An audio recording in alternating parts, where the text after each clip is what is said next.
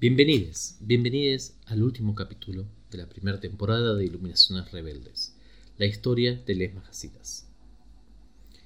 Nuestros últimos tres Majasidas empiezan con Badarapa.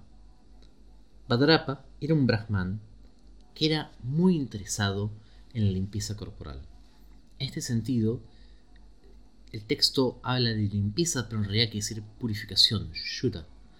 Y es como la gente que se fija mucho, que si las ondas solares, que si somos veganos, que si todo ese tipo de, discurso de la pureza. Entonces, un día, un yogi le pide comida y Badarapa le dice, ¿no te das cuenta que polucionas mi casa por simplemente estar aquí? Que ensucias la cualidad energética de mi feng shui, por así decirlo. Y el yogi le dice, la impureza, eso es simplemente la mente. Aquello que es puro o impuro depende de la mente si ha sido madurada por las instrucciones del guru. Aquellos que pertenecen a casta Mahama, es decir, eh, los, eh, los, brahmanes, son como los más altos. Kshatriyas y los brahman normal no es tan bueno. Si bien tienen un cuerpo sucio no es higiénico, bañarse con agua tampoco lo transformará en puro.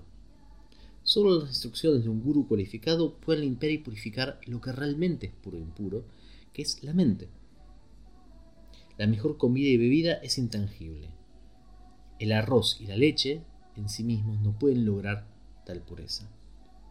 Entonces Padrapa se queda helado y le dice, por favor, me gustaría que me enseñes, pero no sé cómo pedírtelo. Entonces el yogi le dice, bueno, quizás aquí en tu, tu familia te da vergüenza, ven a un cementerio, compra vino y cerdo y tráelo. Y esto ya para Padrapa sería como lo más impuro de lo impuro. Ir a un cementerio con yogi de casta baja, echando vino y cerdo que son impuros para los brahmanes.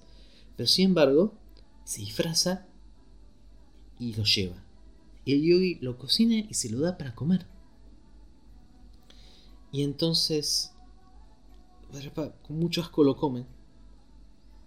Y luego le dice, ahora tienes que volver y barrar tu casa sin disfrazar. Tú tienes que barrar tu casa, no pedir que se barra. Él dice, pero esa es tarea de sirvientes, tienes que hacerla tú. Va y lo hace. Y cuando lo hace, el yogi finalmente lo, lo, inicia. Entonces le dice, bueno, Barapa, ¿por qué blanqueas las paredes de tu casa?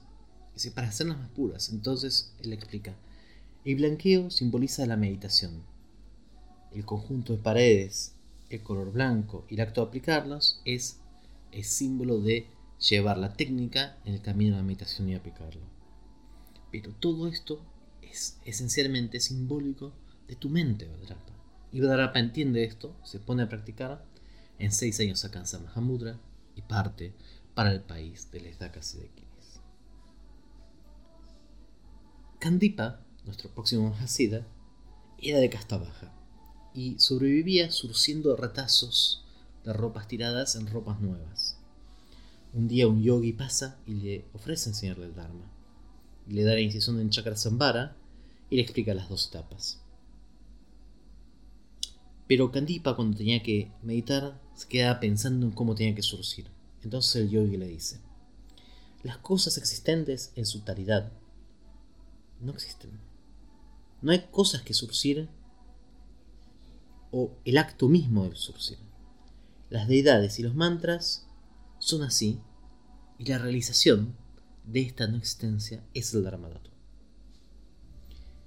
Kandipa meditó y perdió la idea de surcir, perdió hasta la idea de las deidades y hasta la idea de los mantras, y luego de 12 años consiguió Mahamudra y partió para la tierra de las Dakas y Dakinis. Y nuestro último Mahasita es Ayokipa. Ayokipa era un señor, podríamos decir, de clase media, el dueño de una casa que trabajaban en el campo. Pero realmente no le gustaba trabajar, le gustaba hacer pasar tirado.